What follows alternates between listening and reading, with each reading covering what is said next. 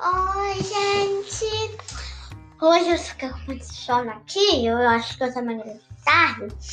Mas hoje vamos ter uma história bem legal que eu vou ler ela no PBS. E o nome é A Família Musical de Joãozinho. E, e é de, essa editora, não é, mãe? É do governo do estado do Ceará. É, do governo do estado do Secretaria Ceará. de Educação e Cultura. É.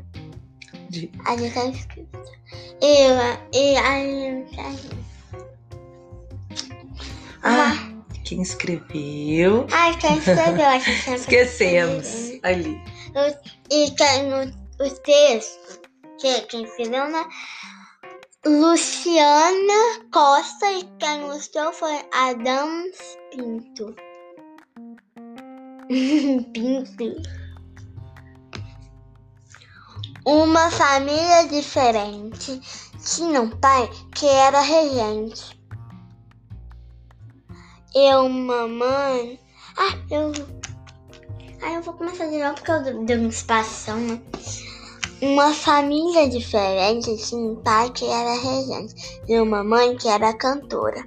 Tendo filho após filho, cada qual com seu brilho, numa or- cada qual com seu brilho numa orquestra encantadora. Sete irmãos, bem barulhentos, quase que eu falo sem barulhentos. Sete irmãos bem barulhentos que tocavam instrumentos. Todo dia Adoravam, ah, adoravam fazer, fazer festa. Todo dia Todo uma dia. alvorada. Alvorada. O que é alvorada, mamãe? É tipo nascer do sol, nascer Ah. de alguma coisa, como se fosse todo dia uma novidade, né? Ah, tá. Toda uma alvorada desde cedo, na desde cedo, ma, desde cedo e ma, madrugada e à noite uma floresta. Mas a casa musical teve um filho desigual. Joãozinho não tocava, não sabia de harmonia, era triste noite e dia, nem remédio lhe curava. A orquestra reunida nos, nos ensaios né, e na vida tinha alguém do violão. Ah, alguém além do violão. Pandeiro, sax, violino, clarineta, flauta e sino. Era rica a formação. Era rica a formação. E João, que não tocava, noite e dia inventava. Imaginou uma floresta, escondeu-se lá no mato, não contente com o fato de estar fora da orquestra. Os irmãos, os irmãos foram crescendo, pouco a pouco, pouco a pouco envelhecendo. E o mais velho, Simeão, Simeão, resolveu virar padeiro e esqueceu o seu pandeiro e saiu fazendo pão. A orquestra sem pandeiro não tocava tão ligeiro. E o flautista Zé Lambreta resolveu ser astronauta. Esqueceu a velha flauta e foi na cauda de um cometa. Sem pandeiro e sem flauta. Mas é que da tarde. Tirão. Sem pandeiro e sem flauta, o violino não faz falta. E o terceiro solaneto resolveu ser o seu seu destino. destino. Esqueceu, Esqueceu o violino e partiu num teco-teco.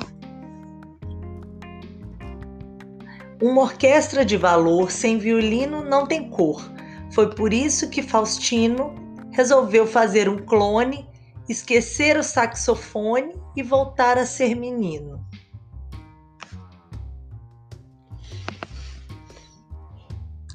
Não restava muita gente Mestre, Você tá encostando no chifre.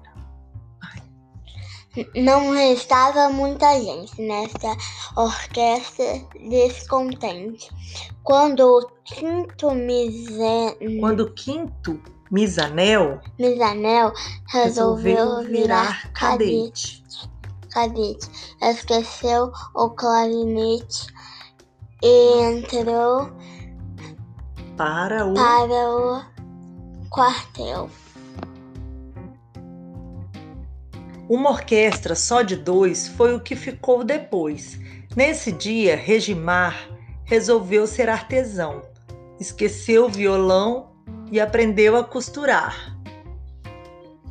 Nesta casa de artista, quem sobrou foi o solista. Até mesmo Dorival resolveu sair de fino. Esqueceu o velho sino, foi parar em Portugal. Mas que coisa em comum! Um a um ficou nenhum. E João, o que fazia? Escondido lá do mato, imitando cobre e pato, uma noite, toda noite e todo dia. Sem souber que. Quem souber que fale agora, o silêncio não demora. Joãozinho satisfeito, quando ouviu seu coração, descobriu a percussão batendo dentro do peito. Joãozinho fez a festa, chamou para sua orquestra a família musical. E os, a- e os Amigos, lá do mato, elefante, cobra e pato, para o grande recital. Então, gostaram da história? E o senhor Agudinho estava aqui desde o início, não é? Ele disse que é. Então, vocês gostaram da história, eu falei chance, né? Então, tchau, um beijo, gente. Tchau. É que que...